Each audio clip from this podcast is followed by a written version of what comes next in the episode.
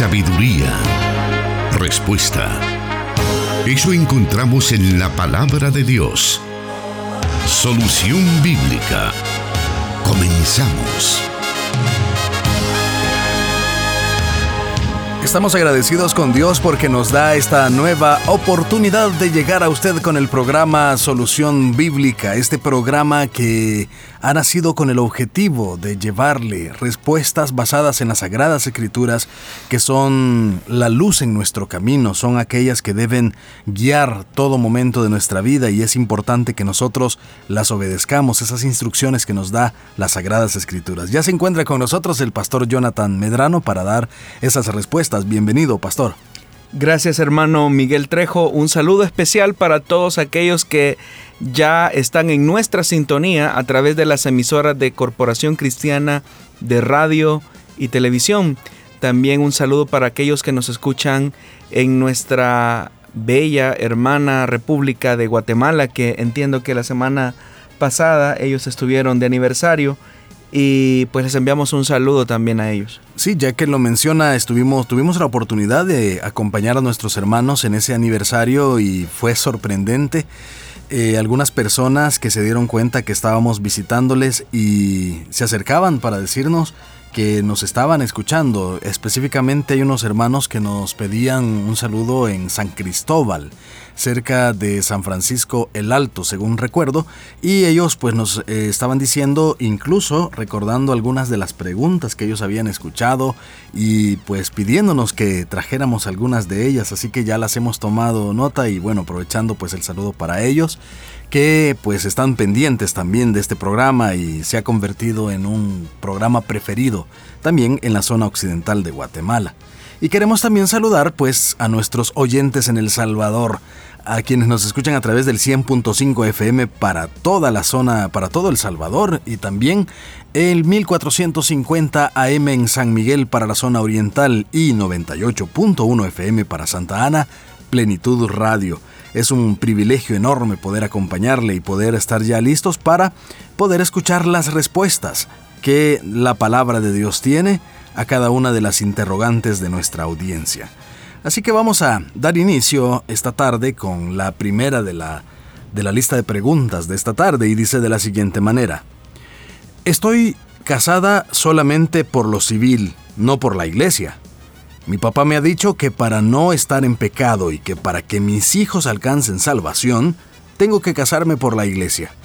¿Tengo que casarme por la iglesia o es suficiente la unión civil? Dios les bendiga, nos dice la oyente. Bueno hermano, en relación a esta pregunta, es verdad que existen ciertos países donde los líderes religiosos tienen la facultad legal de poder unir a dos personas en el vínculo eh, del matrimonio. Sin embargo, no es el caso en el caso de la República de, El Salvador, ya que claramente nuestras leyes facultan únicamente a aquellos que son profesionales en el derecho, específicamente en el área del, notariado, es decir, un abogado notario, y frente a una autoridad edilicia que puede ser un alcalde. Ahora, en relación a que su padre le ha dicho que la unión civil la continúa colocando en una posición de pecado, eso es un desconocimiento absoluto de la palabra de Dios. Porque en la carta a los romanos, en el capítulo 13, versículo del 1 al 2, la escritura dice de la siguiente manera, todos deben someterse a las autoridades públicas, pues no hay autoridad que Dios no haya dispuesto. Así que las que existen fueron establecidas por Él. Por lo tanto, todo el que se opone a la autoridad se revela contra lo que Dios ha instituido. Los que así proceden recibirán castigo. Es decir, que claramente la escritura enseña que aquellos que han sido revestidos de esta autoridad y de estas facultades tienen la potestad de crear los lineamientos básicos por las cuales una sociedad debe de regirse. En este caso, como estamos hablando de un tema eh, civil propiamente, tenemos que señalar que obviamente que las leyes de nuestro país únicamente dan esa facultad a las personas que ya hemos mencionado, de tal forma que ningún líder religioso tiene la facultad de realizar un matrimonio como tal. Así que hermana, si usted está casada con su esposo eh, bajo estos parámetros, es decir, a través de la unión civil frente a los oficios de un notario, usted está bíblica y legalmente casada. Ahora, aquí la persona eh, en su pregunta dice que el padre incluso le ha dicho que debe de casarse por la iglesia para que sus hijos alcancen la salvación, dice. Nuevamente aquí otro error. Volvemos al tema del esquema de la salvación por obras. Tenemos que decir que la única forma en que una persona recibe el don de la salvación es a través de Jesucristo y no bajo la mediación humana de ningún tipo. Así es que tenemos que conocer la escritura y también conocer las condiciones legales que rigen a un país. Ahora es acostumbrado que aunque haya una boda civil siempre se realice lo que nosotros hoy llamamos como presentación matrimonial, pero ¿de dónde viene la idea del matrimonio religioso y por qué las personas le dan tanto, tanto valor a esta ceremonia? Bueno, efectivamente, hermano, lo que se hace en las iglesias es una presentación matrimonial, que no es lo mismo que oficiar una, una boda o un matrimonio como tal. La razón de por qué las personas le dan tanta importancia al tema religioso a la hora de las de contraer nupcias es porque antes de la llegada de los gobiernos liberales eh, al poder, la Iglesia Católica tenía el control de la autoridad civil. Ella, por ejemplo, era la encargada de registrar a las personas cuando nacían a través de lo que se conoce como la hoja de bautismo, eh, también, o la partida de bautismo. También ellos administraban la educación pública en todas las, las escuelas. Bueno, no había educación privada, simplemente había educación y era la Iglesia Católica la que administraba eh, la educación como tal. También la Iglesia Católica administraba los cementerios y también era la Iglesia Católica la encargada de registrar los matrimonios que eran realizados pues obviamente por eh, un religioso católico, en este caso un sacerdote. De ahí que cuando los gobiernos liberales llegan al poder, hay una serie de reformas que se van haciendo de tal forma que poco a poco la Iglesia Católica va perdiendo el control en todas estas áreas. Lo pierde en el tema de la educación, lo pierde también en el control de cementerios, eh, también se le quita la facultad de llevar eh, un registro eh, de nacimiento, de natalidad propiamente dicho. Y eso es una facultad que poco a poco va tomando la figura del Estado como tal. Y dentro de esas actividades o reformas que, se, que, los gobiernos liberales hacen es que también le quitan esa facultad de oficiar matrimonios. Y es ahí pues donde eh, se da el, cambio que tenemos hasta el día de ahora. Sin embargo, somos un país con una fuerte influencia católica romana y por eso es que la gente le da más énfasis y muchísimo más valor a la presentación religiosa que a la misma unión civil. Entonces debemos de tener mucho cuidado que nuestras apreciaciones acerca de ciertos elementos de la cotidianidad social eh, todavía tengan esa influencia. Eh, como lo repetimos, toda autoridad que ha sido, que formalmente nosotros reconocemos eh, y que la Constitución también reconoce, es una autoridad también que ha sido sancionada por Dios.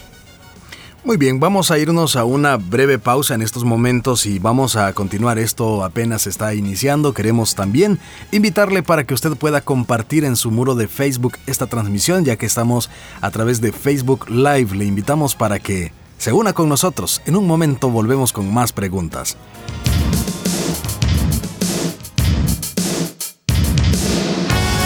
Escríbenos tus preguntas al número de WhatsApp de Plenitud Radio 503 7848 5605 y número de WhatsApp de Restauración 503 78 56 94 96.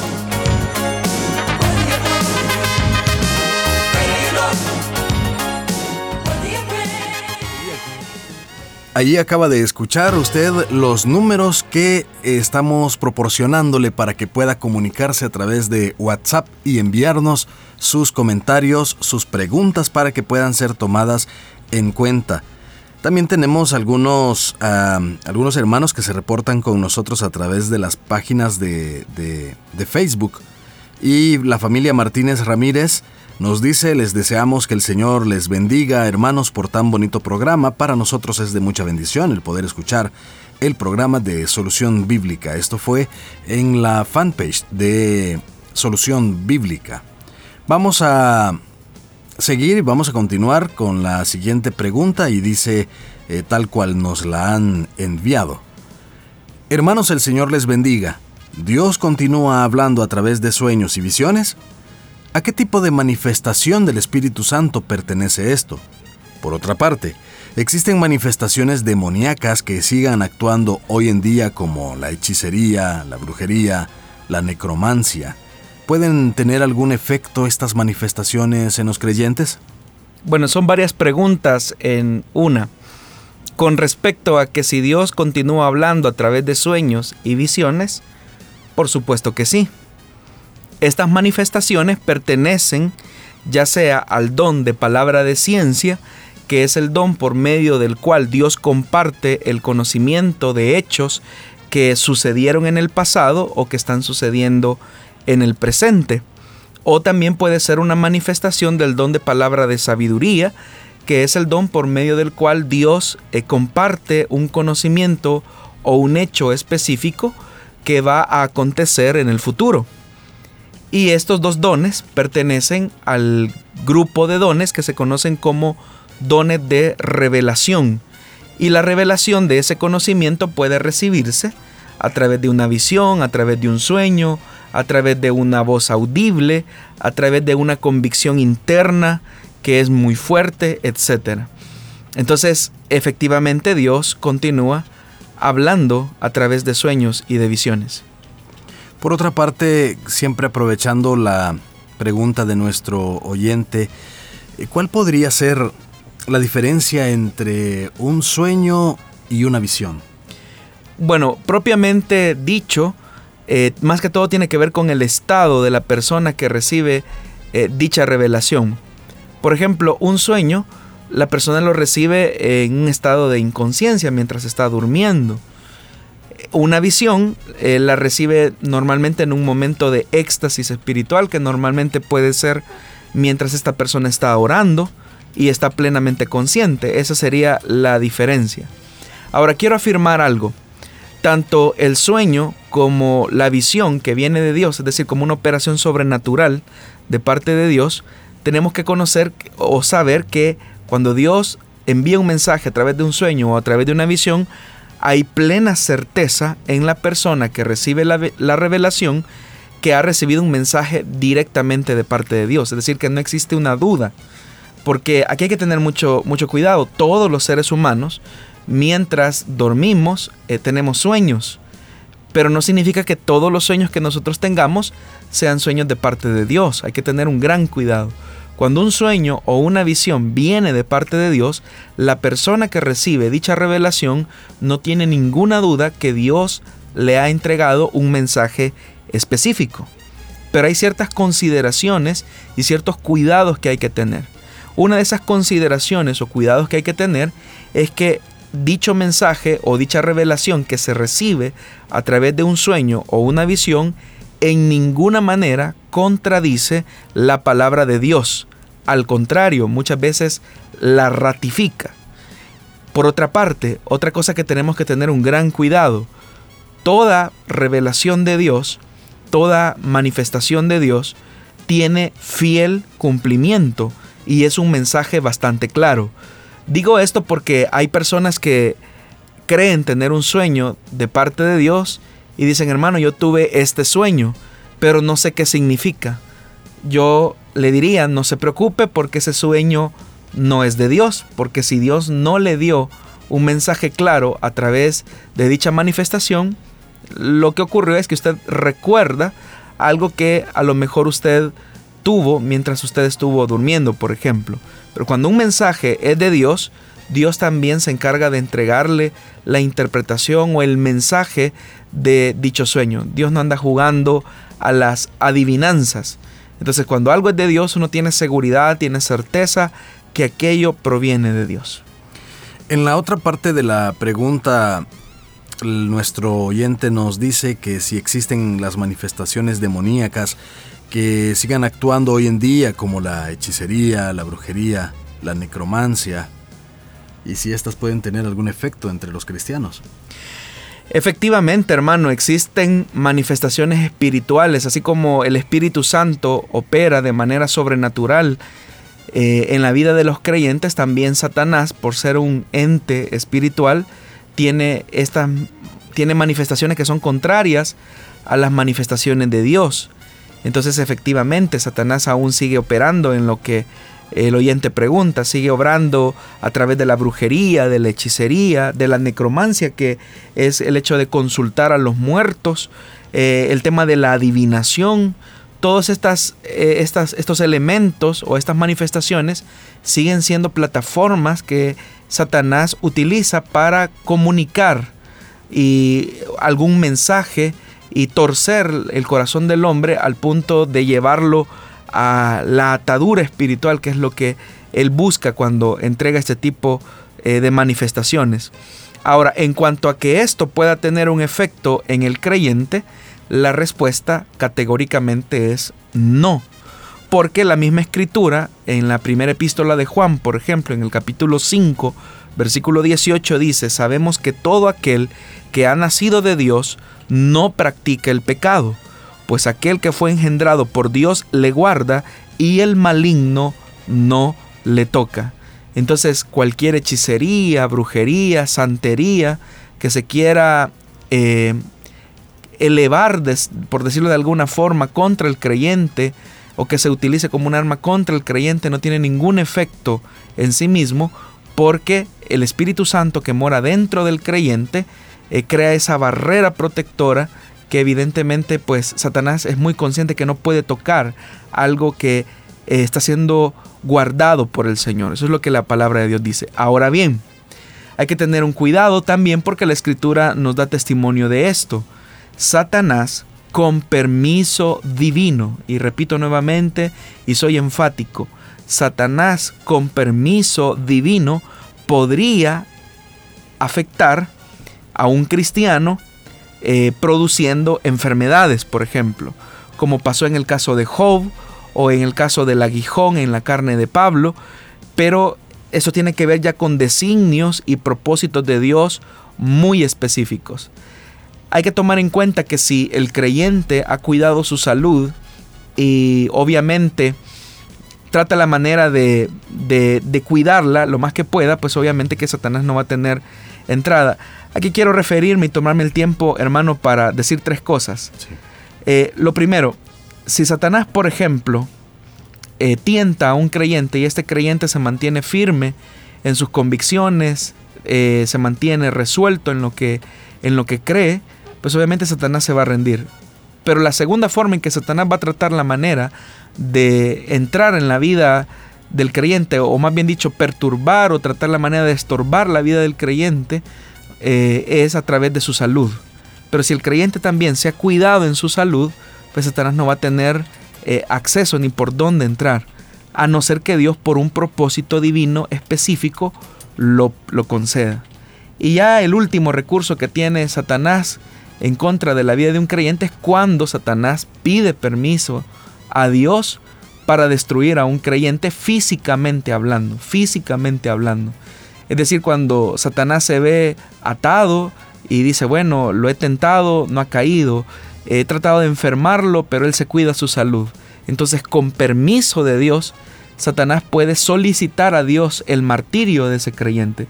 Y eso suele ocurrir muchas veces en países donde la persecución es acérrima contra los creyentes. Entonces Dios pudiese permitir que en algunos casos la vida eh, física de un creyente pueda ser tocada siempre y cuando Dios así lo determine. Pero esos son designios y propósitos muy específicos que Dios desarrolla con eh, personas muy específicas en momentos muy específicos. De tal forma que tenemos que tener estas valoraciones. Y soy enfático en decir que nuestro cuerpo es templo y morada del Espíritu Santo y por lo tanto, si Satanás no tiene eh, los permisos para tocar a un creyente en las áreas que he mencionado, pues obviamente no lo hace. También hay que afirmar la verdad que un creyente, un cristiano nacido de nuevo, en ninguna manera y de ningún tipo puede ser poseído por Satanás, porque el Espíritu Santo mora dentro del creyente. Repetimos nuevamente, un creyente nacido de nuevo no puede ser poseído por Satanás. Sin embargo, el cristiano, por estar en esta tierra y estar en esta lucha, sí recibe ataques del enemigo, pero tienen un límite, y esos límites son los que encontramos en la Escritura. Muy bien, agradecemos la interacción de nuestros oyentes y quienes están muy pendientes de este, de este programa. Más adelante vamos a estar dando lectura a algunos mensajes que hemos recibido a través de WhatsApp de, de, Restauración, así como también de Plenitud Radio. Esté pendiente entonces, vamos a irnos a una pausa y volvemos con más del programa Solución Bíblica.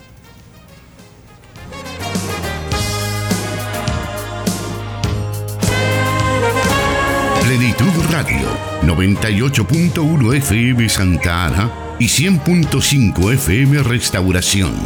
Transmitiendo solución bíblica para El Salvador y el mundo. Y bueno, estamos por ahí también, como decía, recibiendo algunos mensajes a través de WhatsApp y en restauración eh, nos escribe nuestro hermano Juan, Juan Calderón de Chicago, Estados Unidos y nos dice buenas tardes y nos dice pues una serie de preguntas y con mucho gusto nosotros estaremos dándole respuesta, incorporándolas a la lista que ya tenemos y dándole respuesta en su debido momento. También eh, otra pregunta que ha sido enviada a través de WhatsApp que las estamos incorporando cada una de ellas a una lista donde si bien es cierto por el número de preguntas que recibimos, tendrá que tener un poco de paciencia para que llegue el momento de escuchar su pregunta, pero estamos seguros que usted la va a escuchar y que también, mientras usted espera la respuesta a su pregunta, irá aprendiendo de otras que recibimos y que también pues van a traer edificación a nuestra vida. Esperamos que este programa de hecho sea muy provechoso para su crecimiento espiritual. Vamos a continuar esta tarde y nos vamos a ir a la siguiente pregunta que dice así. Existen personas que pertenecen a iglesias neopentecostales que dentro de sus prácticas ungen cosas con aceite. ¿Es bíblica esta práctica? Lo que ocurre es que en estas iglesias, como el oyente señala, neopentecostales, eh, han tomado ciertos pasajes de la escritura y han hecho una mala exégesis de, algunos textos. Por ejemplo, la práctica de ungir objetos con aceite eh, más se debe a una mala interpretación, como ya lo mencioné, de textos específicos como el libro de Éxodo, capítulo 30, versículo 26 al 30, donde la escritura dice, con él, hablando del aceite, con él ungirás al tabernáculo de reunión el arca del testimonio, la mesa con todos sus utensilios, el candelero con todos sus utensilios, el altar del incienso, el altar del holocausto con todos sus utensilios y la fuente y su base. Así los consagrarás y serán cosas santísimas. Todo lo que tocare en ellos será santificado. Ungirás también a Aarón y a sus hijos y los consagrarás para que sean mis sacerdotes. Entonces, tomando en cuenta por ejemplo, este texto, en su contexto, este mandamiento de ungir con aceite estos objetos específicos solamente eran como una señal y una ordenanza de consagración de dichos objetos. Hoy más que nunca nosotros tenemos que tener en claridad que todos estos objetos, este mobiliario en el tabernáculo, simplemente son símbolos de algunas verdades espirituales que encontramos ya en el Nuevo Testamento. Pero no se trata que el aceite en sí mismo tenga eh, algún elemento especial o algún elemento poderoso o mágico sobre algún objeto eh, específico. El persistir en la enseñanza que para todo hay que ungir, solo provoca en la mente de los creyentes la idea de ver el aceite como un amuleto o como un objeto idolátrico indispensable o un medio milagroso o una reliquia. Entonces debemos de tener mucho cuidado porque en el contexto del antiguo pacto lo que se está haciendo mención es que esos objetos quedaban apartados exclusivamente para Dios. Pero no es que se esté dando una instrucción que todas las cosas deben de ser ungidas, como que si el aceite por sí mismo fuese un elemento eh, o una sustancia que tenga eh, ese propósito. No se trata en ninguna manera de esto. Digo esto porque existen eh, ciertas congregaciones neopentecostales que como ya lo mencioné, ungen todo, ¿verdad? Algunos incluso hasta hablan de ungir con agua, agua con sal, eh, inventos, eh, de algunos incluso hasta se suben en, algunos medios de transporte, aviones incluso, helicópteros y vamos a ungir la ciudad. Y desde las alturas comienzan a tirar aceite. Entonces eso no, no es nada, es simplemente desperdiciar aceite y tiempo y no entender lo que la escritura enseña. Entre más apegados seamos a la Biblia, más cristocéntricos seremos. Ahora bien, pero recordando aquella cita de Santiago 5:14, donde dice, ¿está alguno enfermo entre vosotros? Llame a los ancianos de la iglesia y oren por él, ungiéndole con aceite en el nombre del Señor. ¿Qué de esta práctica, pastor? Bueno, efectivamente, hermano, ahí estamos frente a otra realidad, no estamos eh, frente a la realidad de ungir objetos, sino personas y en una circunstancia específica que es la enfermedad. Santiago está haciendo un énfasis específico en la fe del creyente para recibir la sanidad divina, no en el objeto en sí mismo, porque la misma escritura dice ungiéndolo con aceite en el nombre del Señor. Es decir, que lo que le va a dar la sanidad a un enfermo es el depositar la fe y la confianza en el poder de Jesús no en el aceite como instrumento simbólico que expresa esa realidad. Y acá es importante porque en el Nuevo Testamento, en la carta de Santiago, se está haciendo este énfasis sobre esta, eh, esta necesidad de ungir a los enfermos. Esto simplemente obedece a un acto simbólico de colocar públicamente la condición física de la persona en la providencia de Dios. Es decir, que cuando en una iglesia eh, cristiana se dice que se va a orar eh, por los enfermos ungiendo con aceite, lo único que se está haciendo de manera simbólica es que la congregación está expresando su deseo, su confianza en Dios y se hace a través de este procedimiento bíblico. Pero como repito, hay una gran diferencia en el tema de ungir objetos, lo cual no encontramos evidencia en el Nuevo Testamento, a ungir con aceite a los enfermos, de lo cual sí encontramos evidencia, al menos en esta carta de Santiago.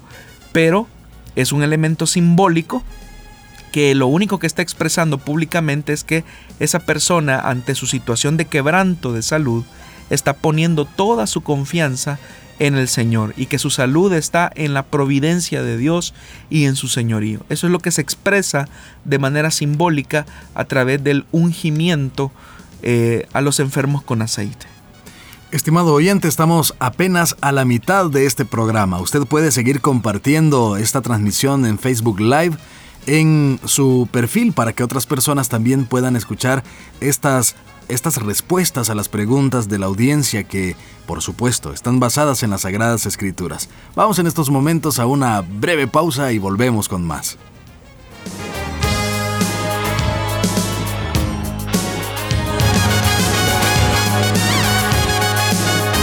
Su palabra es luz. Solución bíblica. Y vamos avanzando a la siguiente pregunta de esta tarde. Y vamos a, darle lectura como la hemos recibido y dice de esta manera. Dios les bendiga mis hermanos. Mi pregunta es, ¿puede un cristiano andar de iglesia en iglesia y cuando se va de ella deja todos los privilegios abandonados él y su familia? Bueno, eh, la pregunta realmente expresa una realidad que medianamente se vive eh, en todas las congregaciones y es la deserción de los creyentes de, del interior de una iglesia local. Como la pregunta específica es si un cristiano puede andar de iglesia en iglesia y que cuando se va de ella deja todos sus privilegios, tendríamos que averiguar cuáles son las razones reales por las que esa persona abandona una congregación local. Sin embargo, no es conveniente ni para la madurez ni el crecimiento cristiano que una persona no tenga un lugar fijo donde congregarse. Deben de existir ciertos parámetros que los cristianos deben de buscar al momento de congregarse y tratar la manera de mantenerse bajo esos parámetros que se han visto para eh, elegir un lugar donde expresar su vida cristiana. Pero no es correcto que un cristiano eh, simplemente por temas de gustos o temas de preferencias muchas veces abandone un lugar. Deben de haber ciertos criterios que deben de impulsar al creyente a salir de esa iglesia, pero no debe de ser porque ah, me fui de la iglesia porque tuve problemas. ¿En qué iglesia no hay problemas? O me fui de la iglesia porque me quedaba lejos. Ese no es un criterio válido. O me fui de la iglesia porque ahí hay poco amor. Entonces por eso es que me fui de la congregación. Entonces Dios lo colocó a usted para dar amor. Pero no debemos de andar saltando eh, de iglesia en iglesia porque eso habla de la poca madurez que una persona tiene y de la poca formación del carácter cristiano que debe de tener. Hay ciertas circunstancias específicas que definitivamente conducen a las personas a salir de una iglesia local determinada, pero cada una de esas cosas debe de ser eh, cuidadosamente atendida al momento de tomar una decisión de este tipo. ¿Cuáles entonces deberían ser los criterios de un cristiano al momento de elegir una iglesia para congregarse? Bueno, en primer lugar tenemos que decir que la fe cristiana expresa eh, su identidad con Jesús en el momento en el que se vincula a una comunidad específica, a una comunidad de discípulos. Es decir, nadie puede afirmar, decir que es cristiano sin iglesia. Ese es un contrasentido que no debemos en ningún, en ningún momento eh, tener.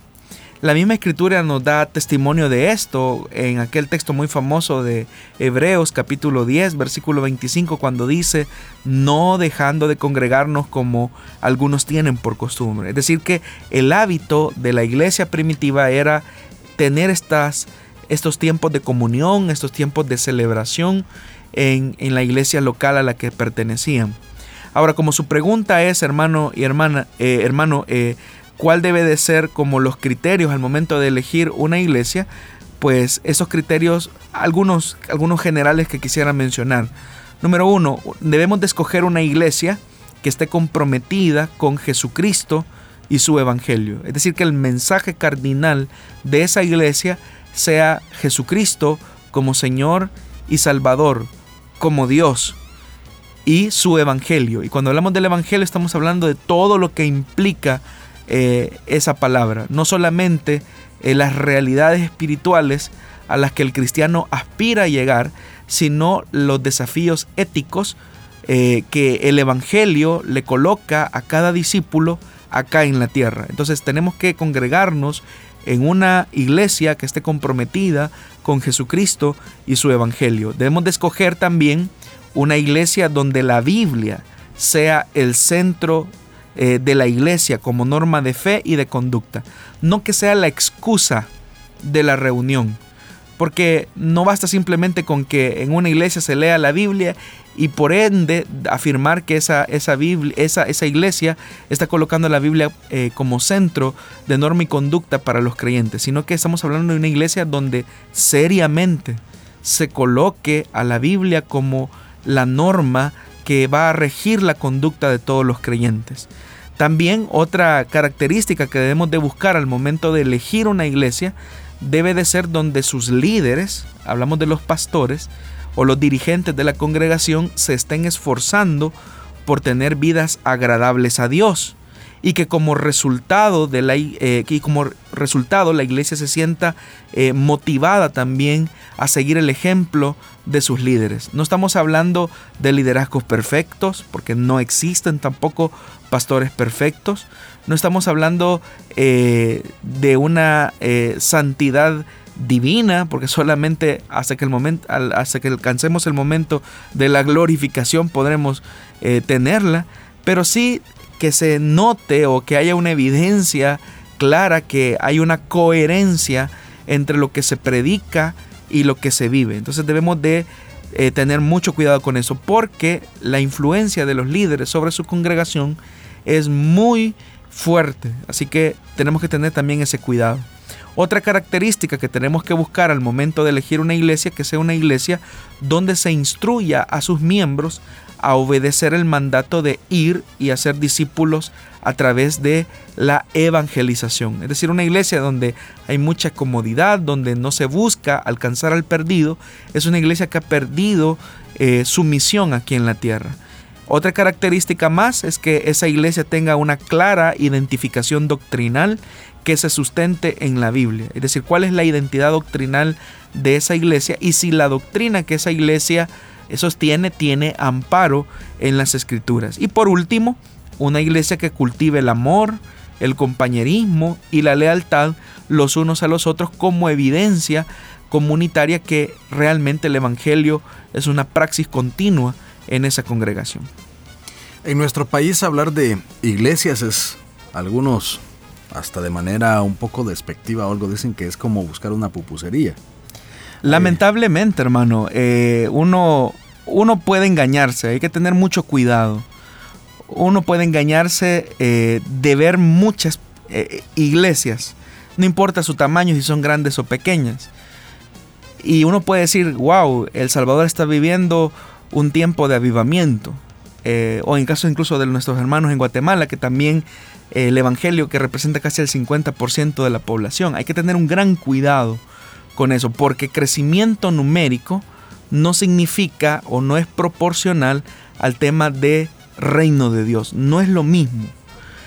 Hay iglesias que han salido como resultado del descontento o de la inconformidad de una persona que dicen, bueno, eh, yo aquí en esta iglesia no me siento bien, así que yo voy a crear una iglesia propia, pero lo están haciendo con la finalidad no de alcanzar al perdido, no de ser cristocéntricos, sino simplemente por las inconformidades que se tienen en una iglesia específica. Y no hay cosa peor para eh, la fe cristiana que la división de una congregación local. Eh, lamentablemente, hermano, como usted mismo lo, lo, señala y lo menciona, eh, ser que el fenómeno se va proliferando más. Es decir, cuando una persona simplemente no, no me gusta esta iglesia, pero no tiene criterios que hemos mencionado, sino que simplemente son temas de gusto, a veces temas incluso hasta de distancia. Hay gente que dice, no, yo me congrego en esta iglesia porque es la que me queda más cerca y no gasto en pasaje o no vengo tan noche. Y a veces lo que se está enseñando son cosas que son alejadísimas de la palabra de Dios. Por otra parte, muchas de las congregaciones que han nacido son el resultado de divisiones. Y estas iglesias lo que van haciendo es recolectando a cristianos eh, resentidos que han salido de otras iglesias. Y esos procesos pues no bendicen en ninguna manera el cuerpo de Cristo. Entonces tenemos que tener un especial cuidado con esto, hermanos, porque no podemos confiar nuestra salud espiritual a cualquiera y ponerla en manos de cualquiera. Con respecto a nuestros hermanos que nos escuchan a lo mejor en México, en Estados Unidos, tenemos a muchos de ellos donde tal vez las iglesias, al contrario del Salvador y Guatemala, no están a la vuelta de la esquina. ¿Cómo podemos animarles a ellos? ¿Cómo, ¿O qué podemos decirles?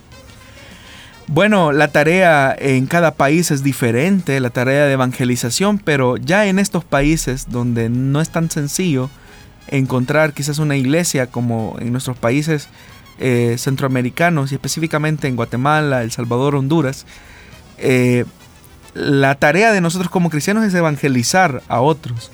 Y mientras tengamos esa pasión de evangelismo por alcanzar al perdido, eso mismo va a generar las condiciones eh, que permitan emerger a una congregación saludable. Y aquí, hermano, nuevamente tenemos que hacer un énfasis eh, muy particular. No existen iglesias perfectas en el mundo. Y como dijo alguien, si existe una iglesia perfecta, por favor no llegue porque la va a arruinar. No existen, no existen. Todas las iglesias tienen algún nivel de complejidad. Pero eso no significa que nosotros debemos de bajar los estándares de salud. Es decir, lo que Dios espera es que los cristianos nos formemos en ambientes saludablemente espirituales. Es decir, donde la salud espiritual de las personas pueda ser fortalecida. Como repito, no existen iglesias perfectas, no las hay. Pero lo que debemos de buscar nosotros es que los estándares mínimos de salud espiritual que ya mencionamos puedan ser suplidos eh, a la perfección. Muy bien. Queremos ahora también enviar saludos a quienes están reportando con nosotros y están pendientes de esta señal a través de Facebook Live. Y por ahí nos estaba saludando el hermano Eric Flores, que nos dice, Shalom hermanos, aquí escuchándolos en mi lugar de trabajo, que es el transporte colectivo de San Salvador.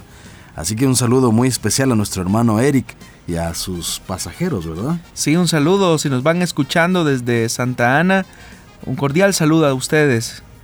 También queremos saludar, bueno, por ahí se están reportando nuestros hermanos de la emisora Cielo FM 89.1 y Vicky, Fuentes nos dice, hola, les escucho desde Nueva York, me gusta su programa.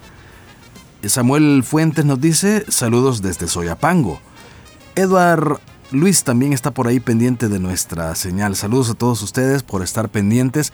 Vamos a hacer una pequeña pausa en estos momentos y luego volvemos con más del programa Solución Bíblica. Solución Bíblica con el pastor Jonathan Medrano. Desde Plenitud Radio 98.1 FM en Santa Ana, enlazada con Restauración 100.5 FM. Y por supuesto que aún hay más preguntas en esta tarde y vamos a darle lectura a cada una de ellas, no sin antes todavía incluir por acá uno de los mensajes que hemos recibido y nos dice, Hola hermanos, Dios les bendiga. Los escucho todos los martes, es un programa de muchas bendiciones. Mi pregunta es, y nos, eh, nos dice su pregunta, ¿verdad? Y con gusto nosotros vamos a estarla tomando en cuenta. Ya ha quedado escrita en la lista que tenemos, así que, estimado oyente, pendiente de la respuesta en un futuro no muy lejano.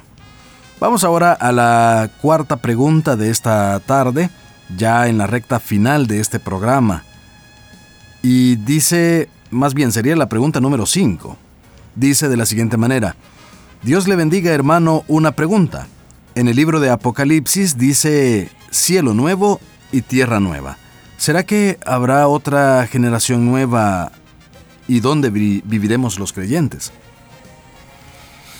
Bueno, cuando Dios creó el mundo, lo creó específicamente para que el hombre tuviera una plena comunión con Él. Ese fue su propósito, ese fue su diseño. La mayor evidencia que tenemos de esta verdad la encontramos en el libro de Génesis, porque en el mundo que Dios creó, Él creó las condiciones que el ser humano necesitaba para vivir, pero dentro de esas condiciones que el ser humano necesitaba para vivir estaba el tema de esa comunión con Dios. Todos sabemos la historia, conocemos el relato, esa comunión se rompe, se deteriora, a causa del pecado y obviamente existe una separación. Pero es interesante que desde las primeras páginas del libro de Génesis, donde se plantea una creación, hasta la última página de la escritura en el libro de Apocalipsis, también se plantea eh, la creación de algo nuevo. Hay que mencionar que en la primera creación, por decirlo de alguna manera, Dios crea el mundo, crea las condiciones de vida, y coloca a la criatura humana en ese mundo. Ya lo mencioné, la condición de pecado del hombre lleva a deteriorar, a destruir lo que Dios había creado. Sin embargo, Dios no está atado a las conductas del ser humano o a las disposiciones del hombre, sino que Dios, siendo un Dios previsor que conoce todas las cosas, que anticipa todas las cosas, ahora ha decidido crear a la nueva generación de creyentes que han de poseer esta tierra nueva y este cielo nuevo. Entonces vemos que hay un, una especie de cambio. En la primera creación Dios crea el mundo y coloca al hombre.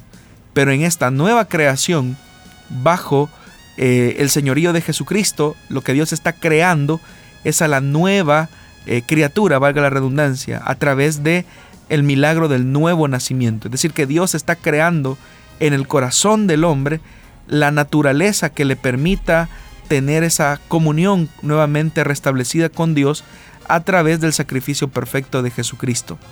Obviamente que a esto eh, es lo que la teología conoce como eh, la escatología propiamente de la esperanza cristiana, es decir, de un mundo reconciliado en Jesucristo. Esa es la meta de la fe cristiana, que todas las cosas sean reconciliadas en Jesucristo su Hijo. Al menos eso es lo que encontramos en la palabra de Dios. En el libro de Apocalipsis se habla acerca del el cielo nuevo y la tierra nueva, pero está hablando de que las condiciones han cambiado y el germen del pecado ha sido erradicado por completo. Los antivalores que destruyeron la primera creación han sido erradicados y en ese sentido es que se debe de entender esa descripción de cielo nuevo y tierra nueva. Ahora, hay una pregunta que los creyentes continuamente hacen, bueno, ¿y a dónde vamos a vivir?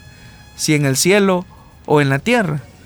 El mismo texto de Apocalipsis, en el capítulo 21, versículo 7, da testimonio de esto. El que venciere heredará todas las cosas, dice la Escritura. Es decir, que somos coherederos con Cristo de esta nueva creación. Y eso no parcializa eh, algo eh, como el cielo o la tierra, sino que la Biblia dice que todas las cosas serán reconciliadas en Jesucristo que es el diseño original de Dios que encontramos en el libro de Génesis. Un diseño donde había armonía entre el hombre, su criatura, su creación y Dios, sin la destrucción del pecado. Entonces, ¿dónde estará ese cielo? ¿Dónde estará esa tierra?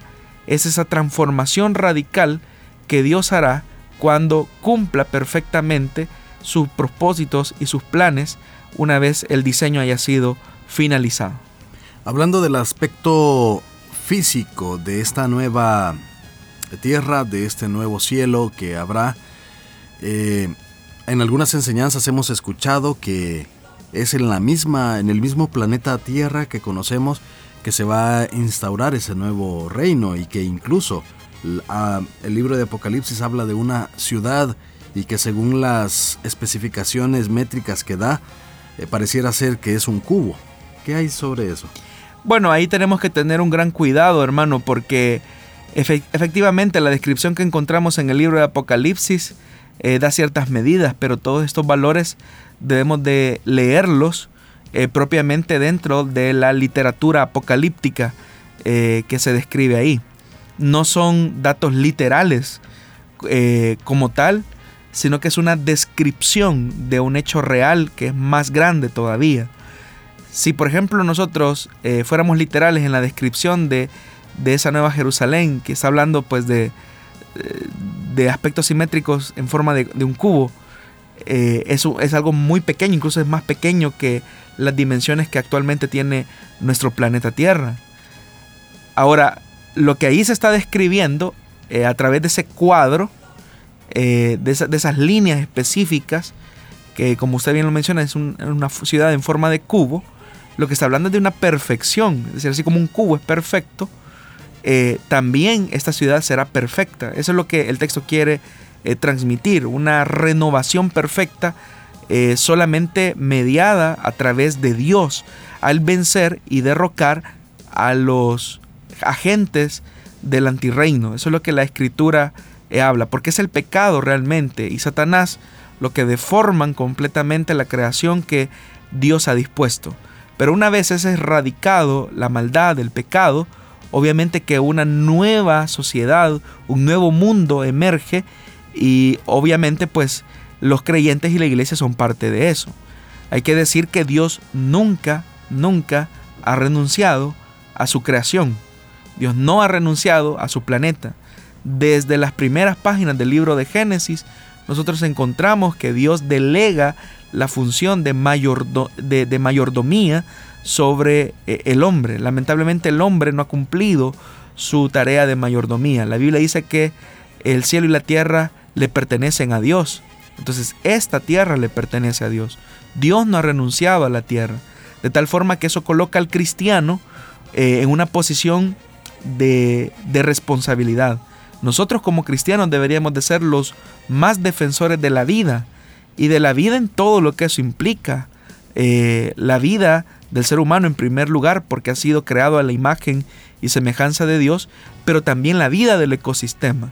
Pero paradójicamente el cristiano muchas veces es el agente más destructor eh, de, la creación de Dios y con la excusa de que, bueno, si de todas formas este mundo va a ser deshecho y tomando ciertos pasajes como que se encuentran en, en las cartas de Pedro, que este mundo será deshecho y todos sus elementos ardiendo serán quemados. Entonces el cristiano dice, no importa que destruyamos este planeta, de todas formas el Señor lo va a terminar destruyendo. Esa idea que muchas veces ha partido de exégesis que se alejan de la escritura, nos lleva a tomar posturas, eh, diría yo, de mucha comodidad frente a los desafíos globales a los que el ecosistema se enfrenta. Somos cristianos muchas veces eh, no conscientes de nuestra responsabilidad y de nuestra mayordomía sobre la creación. Es un mandamiento que todavía sigue pertinente para nosotros. Dios no ha renunciado a la tierra y a su criatura y a su creación. Muy bien, vamos a aprovechar algunos minutos que nos restan aún del programa para la sexta pregunta y eh, el oyente nos dice así, ¿existen los países que leemos geográficamente en la Biblia? Algunos territorios y espacios geográficos aún conservan los nombres que son mencionados en la Biblia, pero también hay otros territorios que con el devenir del tiempo han adoptado nuevos nombres, pero los espacios físicos eh, geográficos eh, están ahí, obviamente. Hay un libro que puede servirle al oyente que se llama Geografía Bíblica. Y pues obviamente en ese escrito, en ese libro, se hace mención de todos los territorios que se mencionan en la escritura y cuál es el nombre que reciben eh, en la actualidad. Muy bien, hemos llegado al final del programa Solución Bíblica de esta ocasión. Eh, pues siempre tenemos diferente interacción con nuestros oyentes, quienes están también escribiéndonos en las páginas de Facebook de Plenitud Radio, de Solución Bíblica. Por ahí pues posteriormente estaremos leyendo esos comentarios y dándoles respuesta, así como también incorporando las preguntas que nos envían para que podamos eh, tenerlas dentro de ese listado que mencionamos todos los martes, que pues por orden de llegada nosotros los vamos tomando y pues trasladando esas preguntas al pastor Jonathan Medrano. Por ahí también teníamos un comentario de entre varios que recibimos en la fanpage de Plenitud Radio y Wilfredo y Ani Franco dice, en lo personal salí corriendo de una congregación, pues se hizo una actividad evangelista y lo primero que dijo eh, el evangelista fue que a la salida estaba su manto ungido para que lo llevara y sus aceites aromáticos. Jesús nunca habló de eso e incluso andaba unas páginas de la Biblia que habían sido ungidas con aceite y ese aceite había salido de las paredes de una actividad que él, en la que él estaba. Tristemente, algunos engañadores en esta etapa de la iglesia y bueno, le añadimos que a lo mejor sea algún mercader de la fe. Definitivamente, hermano. hay muchas cosas que dan pena realmente. Y el problema es que cuando las personas no tienen un criterio mínimo eh, de la escritura y de la teología, dicen las iglesias evangélicas. Y el problema es que como es un mundo tan amplio, engloban a todas las iglesias. Y así como hay iglesias malas, como las que menciona la oyente, también existen congregaciones que siguen siendo fieles a la escritura eh, y a su interpretación. Es triste, es triste, porque vivimos en una época de mucho engaño, donde muchas personas creen que sus prácticas tienen fundamento en la escritura, pero son más que todo el invento y como usted lo menciona, eh, la codicia de los hombres de quererse lucrar de la sensibilidad religiosa de las personas. Bueno, eso era un comentario que nuestra oyente hacía con respecto a la pregunta de mudarse de iglesias, ¿verdad? Estamos, como decía, finalizando el programa Solución Bíblica. Pastor, queremos agradecerle por estar siempre con nosotros en la disposición de responder a cada una de estas preguntas. Gracias hermano Miguel por su compañía, también gracias a todos los que han estado pendientes de esta transmisión. Sabemos que son muchas las preguntas que recibimos cada semana, pero como usted bien lo menciona, estamos tratando la manera de responderlas por orden de llegada. Así que le animo para que usted sea paciente y espere la respuesta a su pregunta. Nuestra intención es que cada una de ellas pase por el filtro de la escritura, que para nosotros es la norma de fe y conducta. Queremos invitarle para que a partir de mañana pueda buscar este programa en las plataformas de Spotify y también en SoundCloud. Allí usted puede encontrar cada uno de estos programas y revisar eh, algún dato que usted haya escuchado y quiere refrescar su memoria. A partir de mañana usted va a encontrar este programa en esas plataformas. También puede eh, regresar a la transmisión de Facebook Live ya cuando esta quede grabada en Facebook para que pueda hacer esa revisión. Agradecemos a todas las emisoras que han estado encadenadas a este programa y esperamos que nos vuelva a sintonizar la próxima semana. Bendiciones.